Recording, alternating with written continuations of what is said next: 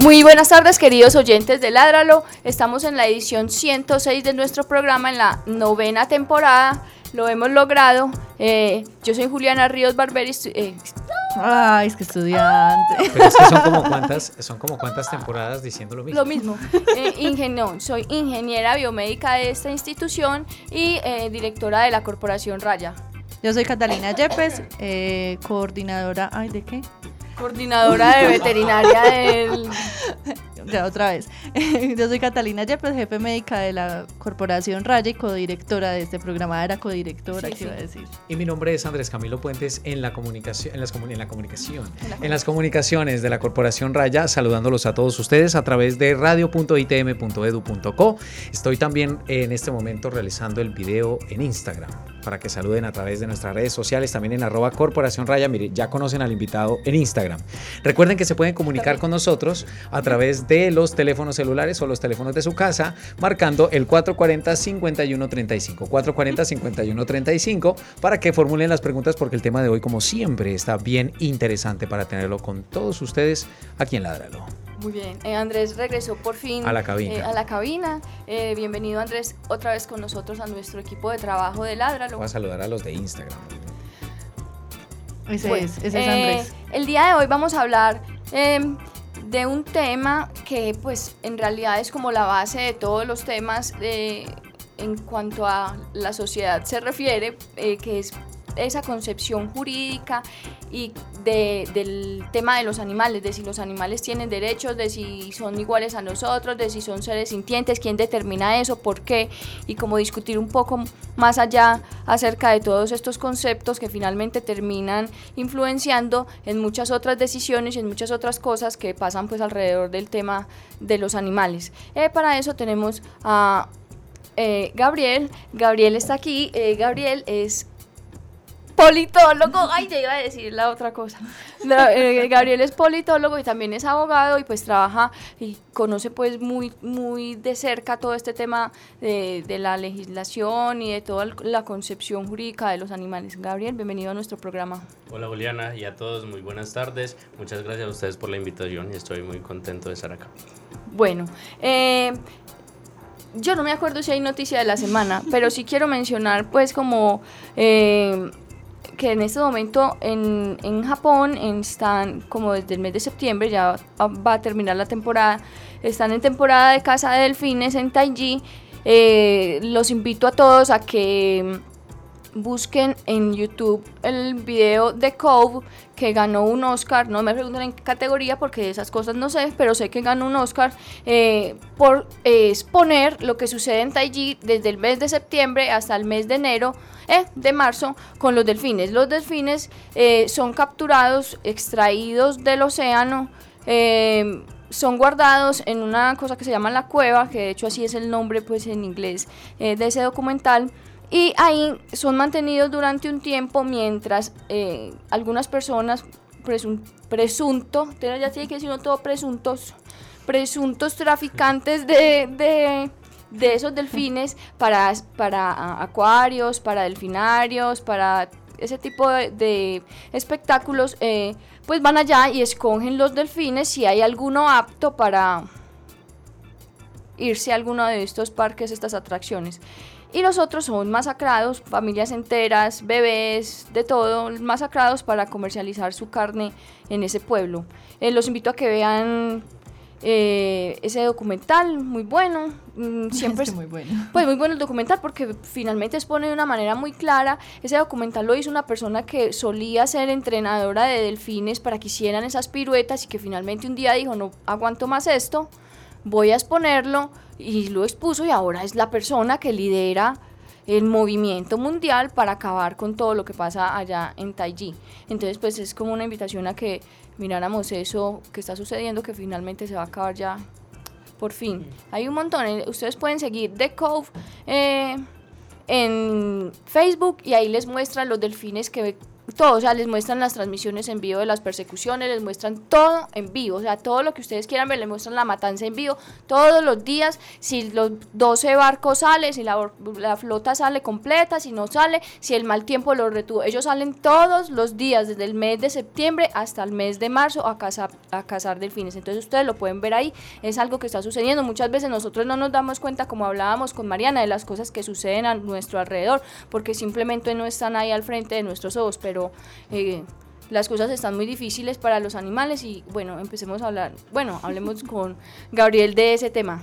Gabriel, primero, la primera pregunta, ¿cuáles son tus hobbies? Ya creo que no tienes tiempo para ningún hobby, ¿cierto? Según lo que nos está contando. No tiene tiempo para hobby.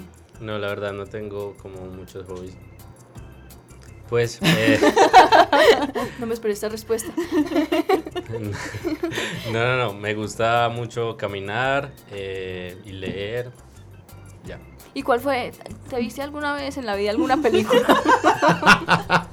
¿Alguna vez tuviste tiempo libre para verte una película? Sí, pero casi no veo películas. Ay, no. no el primero que responde eso. En nueve temporadas. No, muy bien. Cuando nosotros hacemos... No me gusta mucho cuando las veo, pero no suelo ver casi.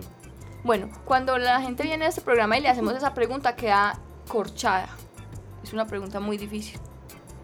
La gente no, nunca recuerda cuál fue la última película que se vio. Bueno, Yo sí. Mm, sí. Sí, La forma del agua. Ah, sí, muy buena. ¿No te gustó? Sí. Muy entretenida. Bueno, eh, hablemos entonces eh, del tema del día de hoy. Eh, empecemos pues como eh, contándole a los oyentes cuál es la diferencia conceptual entre el animal humano y el no humano. ¿Qué, cuál es, qué es lo que nos está diferenciando ahí pues en, en, en, en términos éticos Jurídicos. o jurídicos? ¿Qué nos diferencia? Vale, no, yo creo que hay varias diferencias, ¿cierto? Desde lo biológico hay muchas similitudes, pero también hay algunas diferencias en cuanto a las configuraciones del cerebro, etcétera, que ustedes pues ya en otros momentos habrán abordado. Desde lo ético hay un asunto fundamental para mí y es que los seres humanos tenemos esa capacidad de discernimiento y los seres humanos somos por excelencia seres éticos, ¿cierto? Y es esa ética la que nos permite diferenciarnos de ellos, pero no en un sentido de eh, somos superiores o como se ha concebido, sino precisamente nosotros como tenemos razón, tenemos concepciones de justicia, tenemos concepciones de ética, de estética, concepciones epistemológicas de muchos tipos que nos diferencian de ellos. Y desde lo jurídico, bueno, nos diferencian muchos asuntos. Eh, básicamente que el sistema jurídico, en general los sistemas jurídicos en el mundo están basados en un paradigma antropocéntrico. Los sistemas jurídicos del mundo están pensados para el ser humano y por el ser humano. Y por eso los animales han sido relegados a un segundo plano. Los animales en la mayoría de sistemas jurídicos no tienen una consideración o esta no está al mismo nivel que el de los humanos. Entonces, por ejemplo, en Colombia podemos hablar de derechos y de derechos fundamentales para los animales humanos, pero frente a los animales no humanos hay otras categorías como la protección especial que veremos pues más adelante. Entonces ahí viene nuestra segunda pregunta. Si, si todos esos sistemas están eh, centrados en el ser humano, son totalmente antropocéntricos. Antropocéntricos, es una palabra muy difícil. eh, ¿Son esos seres o esos animales no humanos sujetos de derecho? O no se pueden considerar sujetos de derecho? Mira, frente a eso hay una discusión muy fuerte y es, se, va a, se van a encontrar diferentes pronunciamientos, por ejemplo en Colombia, en los que se ha dicho que los animales sí son sujetos de derechos. Tenemos pronunciamientos del Consejo de Estado, de la Corte Constitucional, de la Corte Suprema de Justicia, que nos dicen los animales efectivamente gozan de derechos. Pero eh, frente a eso hay muchas discusiones teóricas porque a veces no hay como eh, la reciprocidad en los derechos y como unos requisitos que, que son necesarios para identificar si al, algo tiene derechos o no. Y entonces lo que zanja un poco la discusión es una categoría que es más pacífica, es más aceptada en general y es que los animales en Colombia gozan de una protección especial. Es una protección especial que se les confirió desde 1989 y que no alcanza a ser derechos, pero que digamos también lo saca de ese abandono total y de ese descuido jurídico al que habían Estados Unidos toda la vida. Entonces, eso es como una categoría intermedia, ¿cierto? Entre esa desprotección absoluta y la configuración, pues, como propiamente de derechos. Porque es que eh, la discusión es muy fuerte porque si aceptáramos que los animales tienen derechos, eh, digamos que no están dadas las condiciones para reclamarlo, ¿cierto? Entonces, ¿cuáles derechos? Y estaría el derecho a la vida, pero ¿qué pasa con aquellos animales que son destinados a la producción pues alimenticia o alimentaria, la industria, de, a este tipo de industrias? Entonces, es muy complicado llegar a pensar que son propiamente derechos y lo que eh, sí como que zanja un poco esa discusión es este concepto de la protección especial. Quiere decir entonces que cambia la forma de tratar a los animales una vez la ley toma en consideración los derechos de los animales o les, les entrega esa posibilidad de ser sujeto de derechos y en qué cambiaría esa forma de tratarlos. Porque es que hay una diferencia muy grande entre lo que fue la cosificación de los animales que eran semovientes, como se caracterizaban antes, a que en este momento sean seres sintientes, que obviamente es una evolución muy grande en temas jurídicos. Pero ese, ese es de ser sintiente es una cosa mucho más reciente que la, que la 89, que es la que vos estás diciendo, que el, el, Estatuto Nacional de Protección Animal, que es el que vos estás mencionando ahí, que fue el del 89, que fue el que le dio esa protección especial pues a los animales de ya la, la es una cosa del 2016, pues prácticamente fue ayer, sí. Sí, exacto, o sea, desde eh, la ley 84 del 89 se habla de esa protección especial, de la consideración de los animales como seres sintientes, se, pues se tiene desde el año mm, hace dos años ya, desde el 2016, eh, con la ley 1774 de 2016.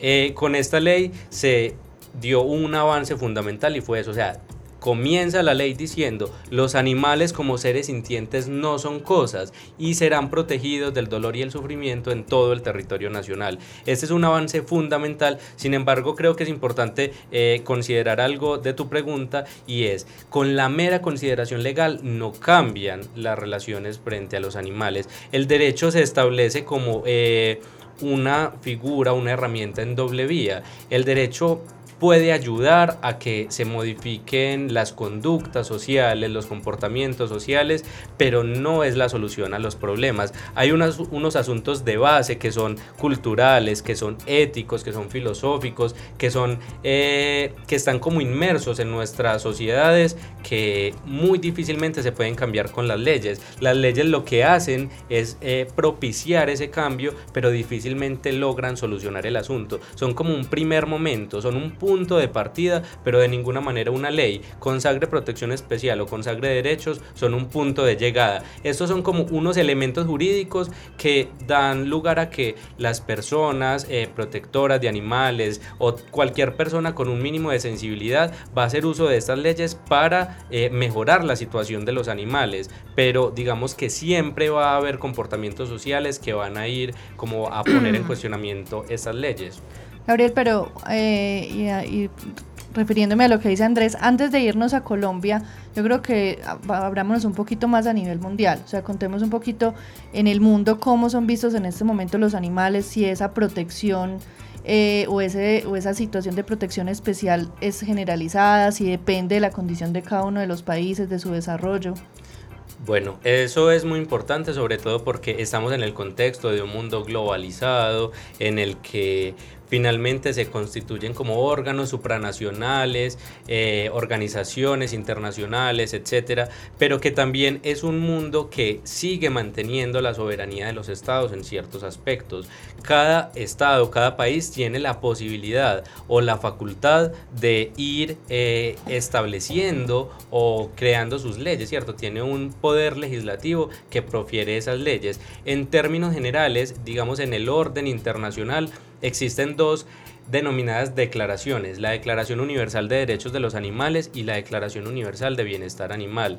Estas declaraciones las encontramos citadas en muchas de nuestras leyes, sentencias, acuerdos acá en Colombia. Sin embargo, hay un asunto y es que estas no han sido ratificadas por Colombia y por muchos estados tampoco. Entonces, ese orden internacional depende de la ratificación que cada estado haga en su orden interno de esa normatividad. Sin embargo, eh, hay diferentes apuestas al respecto y yo, por ejemplo, eh, le apuesto a decir que Colombia tácitamente ha ratificado estas declaraciones, porque si diferentes órganos del poder público en Colombia, los jueces, eh, el poder gubernamental, y el legislativo ha citado estas declaraciones es porque tácitamente está convencido y, quiere comprometerse con, con, cumplirlas. Entonces yo le apostaría a afirmar que en Colombia estas leyes se han ratificado. Cuando uno mira entonces que lo único que existe en el mundo son estas dos declaraciones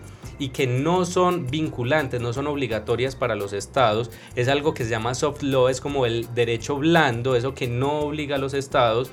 Eh, vemos que la situación jurídica para los animales no está tan agradable en el orden internacional. Cuando uno ya empieza a hacer análisis de derecho comparado y analiza eh, diferentes países, se da cuenta que en términos generales lo que hay son estatus intermedios para la situación jurídica de los animales y que por lo general no hay un reconocimiento propiamente de derechos, porque este reconocimiento implica, como diría, eh, como prescindir de prácticas que siempre han estado en los humanos, como el alimentarse con animales y usarlos para experimentación científica, etc. Entonces, digamos que es muy complejo y en términos generales en el orden internacional también se encuentra como un estatus intermedio que no alcanza al estatus propiamente de derechos.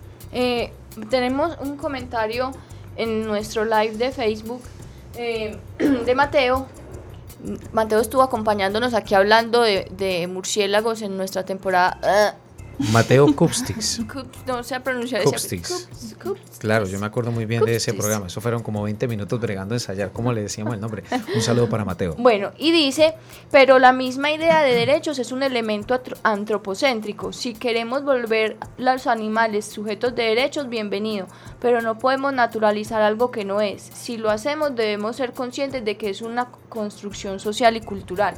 Eh, a propósito de eso, eh, sobre todo la primera parte que dice que, que, es, una, es antropocéntrico adjudicarle derechos, eh, no es por estar chicaneando en este programa, pero varias veces voy a mencionar esto. En el Congreso Minding Animals al que fui en enero, pues en ese congreso hubo una ponencia muy, muy interesante que fue el término derecho de los animales, el término como tal derecho de los animales, y la muchacha, la señorita, exponía que...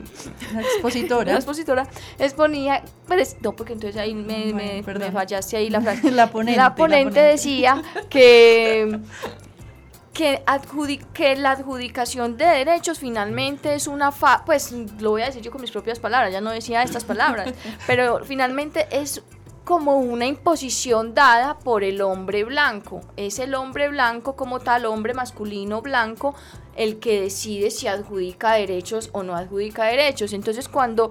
Eh, yo no sé si eso es lo que se refiere Mateo, de todas maneras después... Te vas a pegar de ese comentario. Me voy a pegar de ese comentario. Em, pero, pero yo mm, dije, ah, es un buen punto, porque es que mientras más alejado esté el individuo de, ser un hombre blanco, hombre masculino blanco, entonces más alejado está de ser adjudicado, pues de tener derecho a tener derecho derecho, a tener derecho, sí. O sea, mientras menos blanco y menos hombre usted sea, y menos propietario. Y menos propietario. Entonces es, es toda esa parte que la gente cree que es que una cosa está desligada de la otra y no, todo es lo mismo, la explotación es la misma, el abuso es el mismo, el desplazamiento es el mismo, es, es el mismo comportamiento de unos, de unos pocos contra el resto de la sociedad. Entonces ella discutía que pues ella era eh, abogada, no sé, y discutía que le parecía importante replantear ese término de derechos de los animales en aras de no validar esa imposición blanca masculina, macha. Sí, yo creo que, eh, o sea, van un poco en la misma línea. Desde lo que yo le entiendo a Mateo, yo entiendo que eh, él lo que está mm, diciendo es que finalmente esta concepción de derechos no es un asunto pues natural, ¿cierto? Nadie nace con derechos, los derechos son una construcción social, es un asunto que se va dando o quitando y que lo va dando o quitando el ser humano a a la luz de lo que va queriendo, de cómo van avanzando las sociedades, pero también de ciertos caprichos, intereses muy particulares de determinados grupos sociales. Entonces, eh, yo creo que definitivamente, mm, pues no se puede pensar que conceder derechos u otorgar derechos es la solución y que es un asunto propiamente natural, sino que efectivamente es un asunto también antropocéntrico, ¿cierto? Pero es que hay que entender los límites del derecho, ¿cierto? El derecho es una herramienta social, es algo que hemos construido los humanos, porque con lo compleja que es la condición humana, sin derecho, pues es muy como muy difícil la socialización, incluso ahora en, en estas sociedades contemporáneas cada día más complejas, vemos como que un, pensarnos una, una sociedad sin derechos sería muy complicado.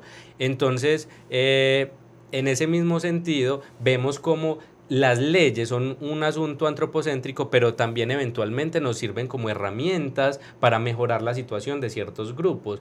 Yo no quisiera hacer una apología del derecho, no quiero decir que el derecho le va a solucionar la situación a los animales, pero yo sí podría creer que los animales están mejor hoy que hace dos años con la expedición de la ley 1774. O sea, el derecho no es la solución, pero sí brinda algunas herramientas para que esta situación vaya como avanzando. Y como vos decías, el derecho es una creación que ha sido un asunto de poderes. Era el hombre blanco, propietario, que era propietario pues a su vez de todo.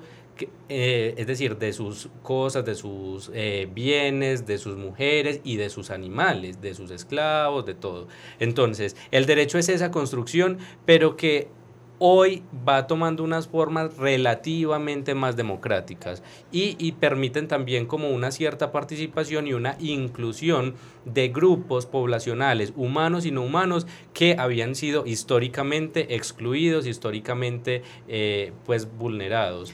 Si en ese sentido, Gabriel, los derechos buscan resignificar otra vez esas prácticas humanas respecto a esos grupos que usted decía separados, quiere decir entonces que al considerar a los animales no humanos como sujeto de derechos, es una construcción que se ha venido realizando en diferentes países del mundo para resignificar el valor o resignificar la conducta que los seres humanos deberíamos empezar a tener con respecto a los animales. Yo creo que un poco las dos, o sea, son la demostración de esa conciencia del ser humano respecto a esos animales que siempre han estado en el mundo acompañándonos, pero que en otro momento eh, eran completamente desconsiderados por parte de nosotros. Pero también es un asunto de orden social, de control social. Y si lo miras, tiene que ver con lo que ahorita decía, son los límites del derecho y el derecho por lo que propugna es por eh, generar límites en las personas para que su libertad no vaya a generar daño en otros. Entonces, cuando decimos un animal es sujeto de derechos o un animal es... Eh, un sujeto de protección especial, lo que estamos diciendo es, vamos a ponerle unos límites a los seres humanos para que se den cuenta que no pueden excederse en su relación con los animales, es decir, no pueden ir hasta tal punto de vulnerarlos, de dañarlos, de maltratarlos, porque van a tener una sanción, porque van a tener unas consecuencias. Y esto deriva también, digamos que, en una forma de reconocimiento frente a los animales termina esto siendo un, una forma de reconocimiento frente a ellos porque eh, comienza el ser humano a cuestionarse, por lo menos a partir de esa ley, la relación que históricamente ha establecido con los animales. Hablando de eso, de ese camino o de esas herramientas que, que, brinda el derecho que estás mencionando, Gabriel, y de la situación que se vive a nivel mundial, que ya vemos que de cierta manera es un poquito conveniente, porque, porque si, si ya afecta, entonces darle como esas esa posición al, al, al, animal, porque ese es el que yo consumo, entonces hasta ahí me llega mi, mi compasión o mi sentido de protección hacia él. Contemos ya a nivel de Colombia, en todos estos términos eh, de legislación, qué tanto beneficia o qué tanto perjudican a los animales, ya hablando más local, pues en, Colombia. Bueno, pues como decía, eh, los avances que hay en Colombia en términos eh, jurídicos, frente a los animales yo creo que han sido importantes.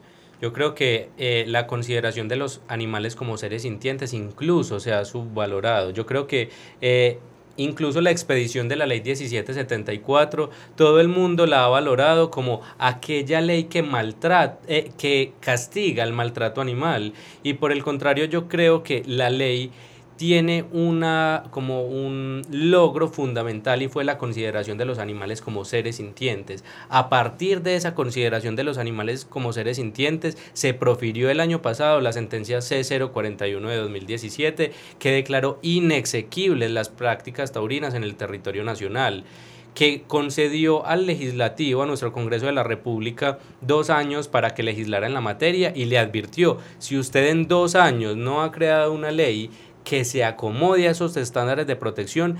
Las prácticas taurinas, ya estamos hablando del toreo, el rejoneo, las riñas de gallos, las becerradas, las novilladas, las corralejas, las, las corralejas, estos siete espectáculos van a quedar prohibidas en el territorio nacional y eso es a partir de la consideración de los animales como seres sintientes. Es decir, esta, esto que es una frasecita de un artículo que puede a veces subvalorarse, se constituye en la piedra angular de la defensa de los animales hoy, porque es a partir de eso que se pueden lograr muchas más, muchos más asuntos. En un espacio académico en el que yo eh, pertenezco, que es el programa sociojurídico de protección jurídica a los animales, nos llegaba precisamente una solicitud de un concepto de la Corte Constitucional para eh, pronunciarnos frente a la pesca deportiva. Y era una demanda perfectamente lograda, excelente en sus argumentos, que decía, es decir, si el si hoy existen unas excepciones frente al maltrato animal, que es cuando sea estrictamente necesario para la supervivencia del ser humano, entonces y además de eso, los animales son considerados hoy seres sintientes, entonces hoy no cabe en el ordenamiento jurídico pensar en la pesca deportiva, en eso que solamente está para el ocio y la satisfacción del ser humano. Entonces yo creo que en Colombia ha habido diferentes avances. El asunto de, pues, de la prohibición de los animales silvestres en los circos, por ejemplo, es otra, otro de los logros. En general yo creo que desde diferentes ángulos y diferentes temas muy concretos, eh, asuntos de tenencia responsable, de animales silvestres, de algunas, eh, algunos asuntos muy concretos, se ha ido avanzando y yo creo que esto muestra como un camino por recorrer en materia de protección jurídica a los animales. Tiene en cuenta la ley a la hora de volver a formular esos derechos de los animales y por lo tanto de llegar a lo más reciente con la 1774. Ha tenido en cuenta los últimos avances respecto a los estudios de, de protección animal, también las consideraciones ecosistémicas, de protección del ecosistema para recuperar otra vez esos derechos de los animales y evitar eso que usted está mencionando en este momento, que eso es, es el eco. Sí, de volver otra vez a considerar a los animales sus condiciones de hábitat normales, naturales, para evitar este tipo de prácticas que son humanas, que se dicen deportivas o culturales o costumbristas. Bueno, pues yo creo que la legislación en ese sentido es muy limitada porque cuando uno mira las como los argumentos y todo lo que está detrás de, las, de la promulgación de las leyes, como la exposición de motivos y todo esto, uno encuentra que son más como consignas que son, se han hecho sitios comunes, ¿cierto? Es decir, cuando uno habla de los animales como seres sintientes, obviamente tendrá que ir a consideraciones como la Declaración de Cambridge sobre la conciencia animal, a ciertas configuraciones y construcciones teóricas de muchas áreas frente a ello, pero yo creo que la legislación se queda corta en esto y es más como la el asunto de unos como unos movimientos políticos, ¿cierto? Tanto desde personas concretas que han ido movilizando este tema hasta grupos sociales, pero que no, eh, en la mayoría de casos, no en todos, no logran esa, esa profundidad de pensar en la necesidad como ecosistémica de, de proferir estos cambios. Yo creo que incluso eh, podría hablarse de dos escenarios diferentes y uno es en general el derecho ambiental que propugna por mantener el medio ambiente y nos quieren vender la idea de que es por proteger al medio ambiente en sí mismo. Pero cuando uno mira con cierto detenimiento estas consideraciones, finalmente lo que hay ahí es una mirada nuevamente antropocéntrica, utilitarista, y es, vamos a cuidar el medio ambiente, pero porque es que si no lo cuidamos, nosotros los humanos nos vamos vemos a afectados por el consumo, porque es que la producción en masa, porque... Exacto. Y, y ahí viene ese término que a mí me parece tan detestable de servicios ecosistémicos. Me parece detestable. Y entonces la gente llega y dice, es que sí, sí, es que ese jaguar presta unos servicios ecos, pero ¿cómo así? ¿A quién le imp- importan los servicios ecosistémicos del De jaguar? casualidad, el al- jaguar tiene la existencia Sí. ganada desde el día que nació. y Estaba la- antes que pues, nosotros. De no importa si estaba alguna- antes o después. ¿Alguna autoridad ambiental dice ese tipo de No, términos? no, todo- todos los biólogos y todo. Ah, Ay, ay, Dios, que la- Ah. los, servi- los servicios ecosistémicos que presta, pues, va, y entonces se llenan la boca así diciendo eso, pero por Dios, es que quién dijo que nosotros éramos los que determinábamos y que la valio- la- la- el valor de un animal dependía de si nos prestaba servicios ecosistémicos, si 100%, 50%, 50 galones por mes, pero ¿qué es eso? ¿En qué momento, pues, me parece absurdo? Quería hacer esa acote. Sí, claro, es una mirada absolutamente utilitarista y hemos visto así, o sea, hemos visto estos animales que siempre han estado en el mundo como si estuvieran a nuestro servicio, como además porque adoptamos esa, esa visión de servicio que es muy contemporánea, o sea, ya ni siquiera hablamos nosotros como de, de derechos, de necesidades, de garantías, sino de servicios, porque a todo le queremos sacar una utilidad, incluso al ecosistema, de manera pues terrible. ¿Se puede decir que en este momento el derecho está descosificando a los animales en términos de ética ambiental? en términos de ética ambiental. Yo creo que el derecho, el discurso oficial del derecho, sí, o sea, porque la ley lo dice muy claro, los animales como seres sintientes no son cosas, ¿cierto? Sin embargo, una sentencia posterior dice, bueno, ellos no son cosas, pero se pueden vender, se pueden comprar y se pueden, en general, van a estar en el mercado comercial. Entonces, digamos que hay un asunto de como un elemento de descosificación desde la sintiencia, ¿cierto? Es decir, ellos no los vamos a tratar como antes tratábamos a nuestro mueble o a nuestro carro, ellos son eh, unos seres que sienten y que en esa medida se les debe garantizar los cinco componentes del bienestar animal, ¿cierto? Las cinco libertades de movimiento, de hambre, de sed, de miedo y estrés, de, sufrir, de sufrimiento y dolor y finalmente de también- comportarte También Sí, son sí. antropocéntricas. Sí, de comportarse de acuerdo a sus condiciones biológicas.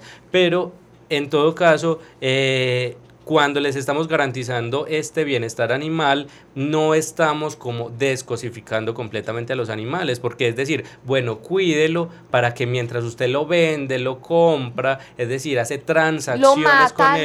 lo tan, Y se tan- Lo coloca en una granja, pero pues ya más ampliecita, pues muchas cosas. Es que es totalmente conveniente, es totalmente conveniente. Yo creo que, que ahí finalmente el ser humano le da cierta, cierta, cierto poder, cierta protección, pero al mismo tiempo dice, bueno, hasta ahí, porque es que de ahí en adelante Ya no me Lo que pasa es que ustedes me permiten hacer un poquito de abogado del diablo. Mire, si usted mira en este momento la situación de población, de superpoblación mundial, en donde los diferentes gobiernos están incluso en organismos internacionales hablando de la necesidad de proteger al ser humano, porque es que hay una situación de hambruna muy delicada. Pero ¿por qué? ¿Cómo bien? Es que por eso digo que es de abogado del diablo. No me mire así. No, pero es que ¿Por yo, también soy la abogada del ¿Cómo otro, entonces hacer, vamos a discutir. ¿Cómo hacer entonces para que la ley, por un lado, que yo sé que esa es una discusión, garantice, sí, la protección de los seres animales humanos, pero también proteja los derechos de los animales no humanos? Sí, lo que pasa es que, eh, es decir, es eso, es como la sin salida de ese, ese sentimiento ético de los humanos, de que cada día nos damos cuenta de los atroz, de lo atroces que hemos ido con ellos y nos queremos oficialmente lavar las sí, manos, sí, sí. ¿cierto? Y tranquilizar nuestra conciencia respecto a eso.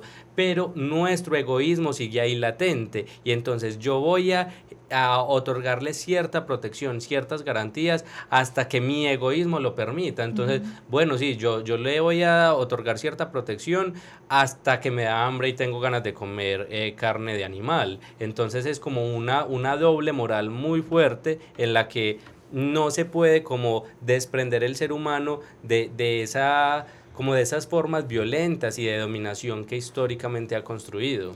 Y eh, hablando de doble moral, la doble moral de la reproducción. La doble moral de la reproducción, esa sí que es doble, esa sí que es doble porque es que ya no cabemos en este mundo, no cabemos. Reproducción humana, para hacer eh, precisión con los oyentes. estamos hablando específicamente de la reproducción, humana reproducción humana, si ya no cabemos, ¿para qué tenemos más hijos? Es ese egoísmo, entonces no, es que yo tengo que tener mi mini mí, es que yo quiero que me tener la pinta. A mí me han dicho la pinta, es que tener la pinta, o sea, uno lo único que quiere es prolongar su existencia como si uno hubiera sido una persona muy valiosa en la tierra. Bendecido y afortunado. Pues bendecido y afortunado y le quiero transmitir la bendición y la fortuna a mi pequeño chamaco. Yo Pero, solo quiere tener la pinta. Yo, yo no voy a tener pintas porque muchas razones. Yo no voy a dejar la pinta, no, pero principalmente porque creo y estoy convencida de que en este mundo ya no cabe más gente. Yo no voy a ser más parte del problema, yo no voy a traer un, un cochinito más que tire basura, que coma carne, yo no lo voy a traer, yo no lo voy a hacer porque sé que ya no cabemos. Principalmente porque se reproducen como conejos los seres humanos, hablando pues. Ya nadie se muere Sí, la tasa de mortalidad es mucho mayor. Ya, no, la, la tasa de, supervivencia. Y de supervivencia es mucho mayor. La de supervivencia de los neonatos es casi 100, cuando la supervivencia de ningún neonato sobre la faz de la Tierra es 100. Entonces ya no se mueren los bebés. No es, ahora no vayan a decir que es que yo quiero ir por los hospitales matando bebés. No, estoy hablando de la realidad. El que le duela la realidad, pues tendrá que vivir con su odio y su rabia. Pero, la realidad es esto. yo no estoy emitiendo un concepto. No estoy emitiendo. Y la ley natural, lo que es la ley natural. Estoy Supuestamente la el que el que era el menos apto y que no sobrevivía. Y eso se ve todo el tiempo en la naturaleza. O sea, el que no tenía las condiciones no sobrevivía. Y las mismas mamás sabían reconocer o saben reconocer y uno, y uno que ha trabajado y uno que ha trabajado toda la vida con animales. toda la vida con animales, se ha dado cuenta lo que es eso. O sea, finalmente si, una, si un gato ve dentro de su camada que hay uno que no es viable. O que no lo puede mantener, o que los recursos del nido no, no pueden es cruel, es despiadado, lo sé, lo sé, pero la realidad es que, bueno, nadie, los bebés no se mueren. No quiero que se mueran los bebés, a mí, a mí me simpatizan, pero la verdad es que ya no se mueren. Ya nadie se muere ni de cáncer ni de enfermedades de yo no hay que nada. O sea, todas las enfermedades se salvan, se salvan, se salvan, se posterga la vida, se posterga. Cada vida que se posterga, y no estoy diciendo que no se postergue, o sea, hay que simplemente estoy narrando. Es todo el contexto, todo el contexto. Se posterga. Entonces, más gente sigue consumiendo recursos, más gente sigue consumiendo. Y cada día somos más ancianos más ancianos, más ancianos. Entonces, más ancianos, los yo no sé qué, los enfermos que no se murieron, los bebés que no se murieron, los yo no sé qué que no se murieron, siguen consumiendo recursos y consumiendo recursos y consumiendo recursos. No hay para dónde más pegar, el universo no es infinito, el, el, mundo no es infinito, el mundo tiene una forma redonda, para los que no crean, tiene una forma redonda y esa, esa redondez lo, lo, hace un poco limitado, lo limita a esa área particular de la redondez, no hay para allá para dónde más pegar, entonces ¿qué más vamos a hacer? ¿A dónde más vamos a meter más gente? Porque, sí, y que por más que usted hable de sostenibilidad ambiental, sostenibilidad, no, dejan de ser conceptos esencialmente de la civilización humana, de las ciencias humanas, que siempre van a propender es por la protección de los seres humanos, casi que inconscientemente, por allá, metido en la psique. Uy, no te sé el oh, término. Metido por allá en el inconsciente humano, que obviamente es el instinto de supervivencia, y como hasta ahora, entre comillas, hemos sido la raza más fuerte o la especie más fuerte mejor, hemos pasado por encima de los procesos naturales en donde la misma naturaleza, perdóneme la redundancia, conoce perfectamente cuál es la vida que debe tener cada ser y cuál es la función ecosistémica que debe cumplir. Y la misma naturaleza es la que toma la decisión de cómo se da ese equilibrio entre las especies. Pero ya cuando llega el ser humano y empieza a masificar, a prolongar, a extender, tiene que venir elementos como el derecho para bregar, mire que ya aprendí después de nueve temporadas a decir bregar, para bregar, briego, no, no, briegue, para bregar, bregar, de bregar, para bregar a que el ser humano no perjudique tanto o más de lo que ya está afectando la vida de los animales y por lo tanto también de su supervivencia. Sí, finalmente también es el sistema económico ahí estamos, es, pero... Sí, pero ¿cómo ha sido el más efectivo hasta ahora? ¿Pero efectivo en qué? Dios mío, mira a tu alrededor, mira a tu alrededor. Por eso, ¿efectivo en qué sentido? ¿En, qué, en qué sentido es efectivo? No, no, es que no lo estoy defendiendo, me refiero es que ese es el imaginario colectivo. A Donald de que Trump supuestamente lo ha, ha, sido lo más efectivo. Para Donald Trump ha sido que bien, es el sistema para... socioeconómico que recientemente ha durado más. Hasta para mi esposo Jay-Z ha sido mejor. Sí, sí, es cierto. ya con eso se lo digo todo. Correcto. O sea, para algunos esos sí ejemplos, ha sido esos un, ejemplos. una, una cuca al capitalismo puede. Pero para el, El común. 90 más por ciento de la humanidad, what? What? What about? Bueno, bueno, dejen hablar pues al invitado. Venga, Gabriel. Estábamos hablando ahí pues como de esa eh, protección jurídica que le, le, le entregó la ley 1774 y las otras eh, sentencias que, que hay pues por ahí rondando, pero definitivamente es claro que quizá el Estado, como vos decías al principio, no tiene ni la capacidad ni administrativa ni tampoco judicial, diría yo, para enfrentar como algunos retos, pues o hasta ahora algunos retos que le puso esta ley, que le han puesto esta sentencia, no lo tiene, no tiene la capacidad de hacerlo. Mm, Bueno, yo creo que es muy complicado. O sea, la, lo que sí es cierto es que la institucionalidad colombiana no está preparada para asumir muchos asuntos relacionados con la ley, sobre todo eh, teniendo en cuenta las eh, diferencias económicas, administrativas, institucionales entre los municipios. Entonces, si vemos que, por ejemplo, en Medellín, eh, en Bogotá, en Cali, que son ciudades, eh, denominamos como eh, de categoría 6, o sea que son las que más ingresos o recursos per cápita tienen, ¿cierto? En relación con la población, eh, imagínate los municipios que son categoría 1, que son... eh, pues solo estos que son categoría 0, que son categoría especial, que son los que más recursos tienen, siguen o sea, pueden hacer algunos asuntos relacionados con las leyes y las sentencias actuales, pero aquellos municipios más relegados que tienen menos recursos, menos condiciones, de verdad, pues se ven imposibilitados. Entonces, cuando decimos hay una normatividad, hay unas leyes que están cambiando la realidad de los eh, animales en Colombia, ni siquiera podemos hablar en términos generales a fuerza de lidias las cambian en las ciudades grandes, pero en general estamos pues en aquellas ciudades más pequeñas eh, es imposible, es un asunto realmente impensable por lo que decías ahorita. Eh, vos le decís a un alcalde, hay una ley 1774 que a vos te obliga a tal cosa y él dice, 1774, no, no, no, a mí no me cobija eso, ¿cierto? O sea, ni siquiera tienen el conocimiento y piensan que las leyes no son de carácter general y que allá no, en esos municipios no están. Y además de eso, priorizan otros asuntos. Entonces le, Claro. le dices, hay que hacer tal asunto, ah, no, es que acá hay niños, hay adultos mayores, hay no sé qué, hay otra población que debemos atender y el asunto de los animales siempre queda siendo un asunto de segunda categoría. Y finalmente volvemos a la misma- al mismo problema, o sea, donde finalmente eh, la ley sí existe, pero, pero no se puede aplicar o las condiciones específicas de nuestro país no permite una aplicación total o Bueno, una no. nacional. O sea, yo no quiero desesperanzar pues a nuestros oyentes ni a ustedes y no y no creo que no haya nada, ¿cierto? Como les decía ahorita, yo creo que el derecho va haciendo pasos, pero que no es la solución.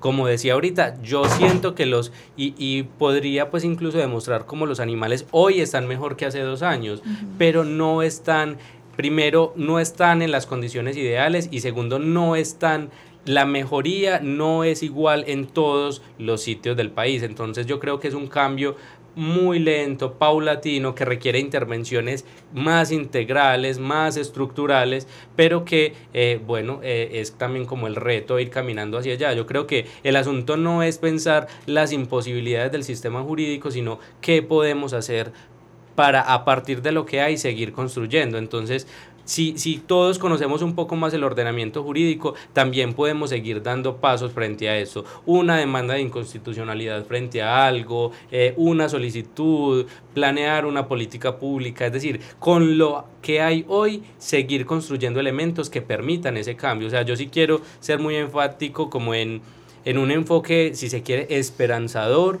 de, la situación frente a los animales y del derecho como aquello que eventualmente los ha relegado a, a, una condición de segunda, pero que también puede ir caminando hacia unas relaciones más justas, hacia unas relaciones más equitativas de respeto y reconocimiento por todas las formas de vida.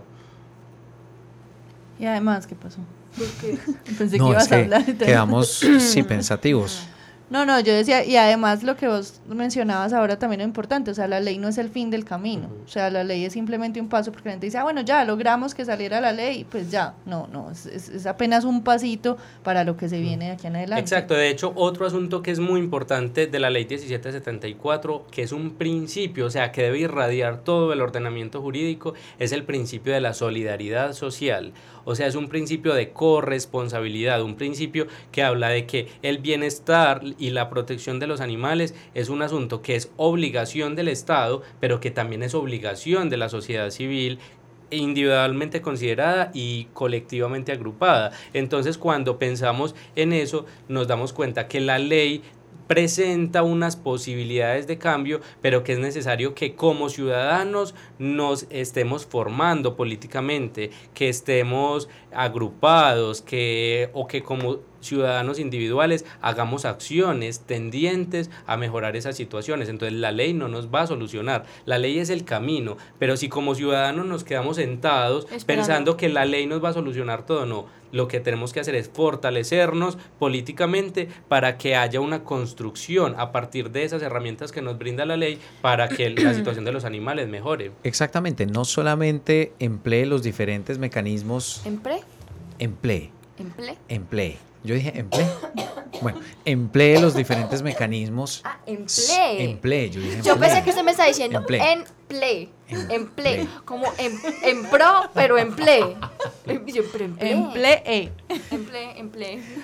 Ya lo olvidó que iba a decir. Utilice, utilice los diferentes mecanismos para establecer denuncias, porque claro, ya existen algunos elementos jurídicos que permiten establecer o entablar algunas demandas para la protección de los animales, etcétera, sino también utilice los diferentes mecanismos de participación ciudadana, la tutela.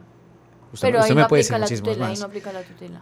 Pregunta, buena pregunta. Bueno, Porque si usted quiere mencionarle algo al Estado para que lo tenga en cuenta o para exigir la protección de los derechos en determinados, ¿cuáles deberían ser? Y esa, es una, esa sería una muy buena pregunta. ¿Cuáles deberían ser esos mecanismos de participación ciudadana para proteger los bueno, derechos. Bueno, en principio tenemos uno eh, como fundamental que es el derecho de petición, ¿cierto? Eh, preguntarle todo el tiempo a las autoridades eh, qué se está haciendo en beneficio de los animales, qué campañas tiene usted en su municipio, qué recursos está destinando. Está, incluso eso hace despertar a las, a las administraciones, ¿cierto? Y les hace cuestionar. Tenemos mecanismos como las acciones de grupo, las acciones populares. La acción de tutela, digamos, no funciona hoy en nuestro ordenamiento porque está orientada a defender derechos fundamentales que son propios pues de, de las personas humanas. Entonces, no, pero o sea, hay muchos otros mecanismos de participación ciudadana y como yo decía, incluso la demanda de inconstitucionalidad, una acción de inconstitucionalidad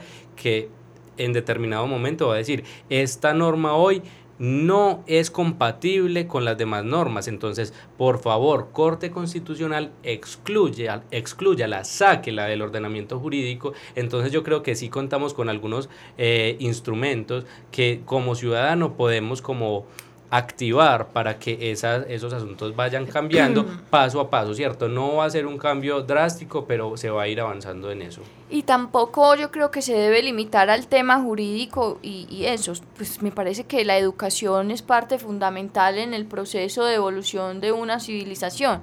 Hay que educar a la ciudadanía, eh, se, se educa uno de una manera crítica y analítica, porque la gente cree que es que educarse es leer los memes y las cadenas que llegan a través del WhatsApp y todo lo que le llega a través del WhatsApp. Entonces me educó, yo ya soy súper educada en este tema y vea que es que dijo, dijo la policía que usted tal cosa. Entonces, eh, primero tener como una, una, una un criterio. Un criterio y aprender a, hacer análisis de la información que a usted le llega y, de verdad descubrir, pues si eso sí es verdad o no es mentira, porque en este tema finalmente hay muchas verdades, pero también hay muchas mentiras con las cuales yo no estoy de acuerdo.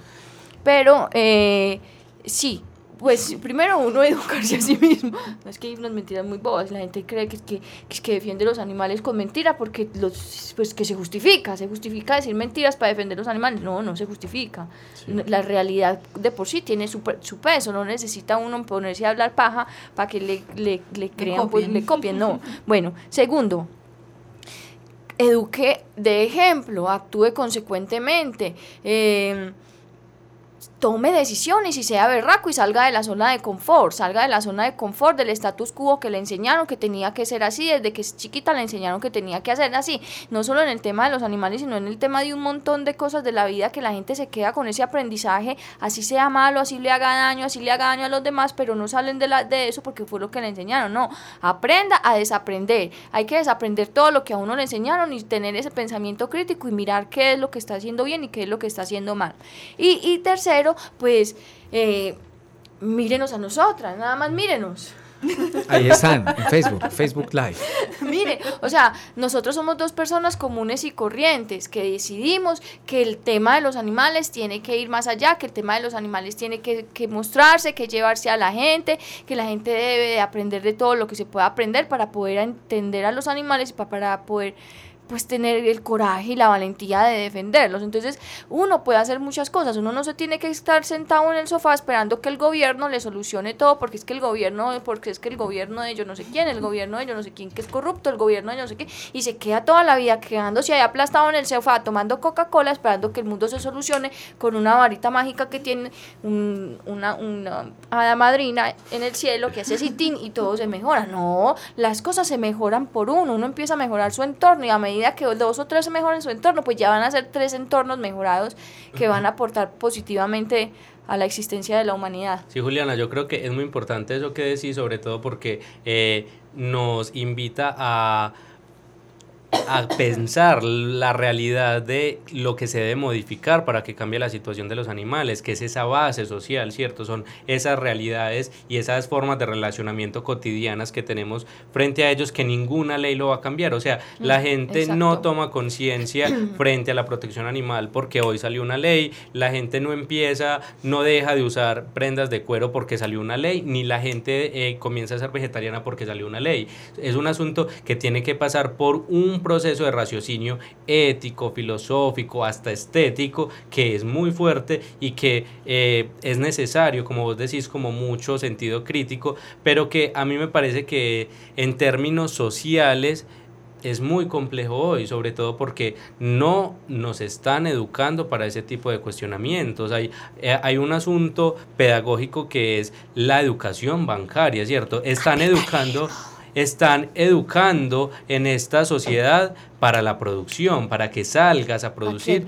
tenga plata y carros y consiga y consiga apartamento y, se vaya a viajar. Exacto, entonces Pero viajar de pronto pero un apartamento puede ser carro.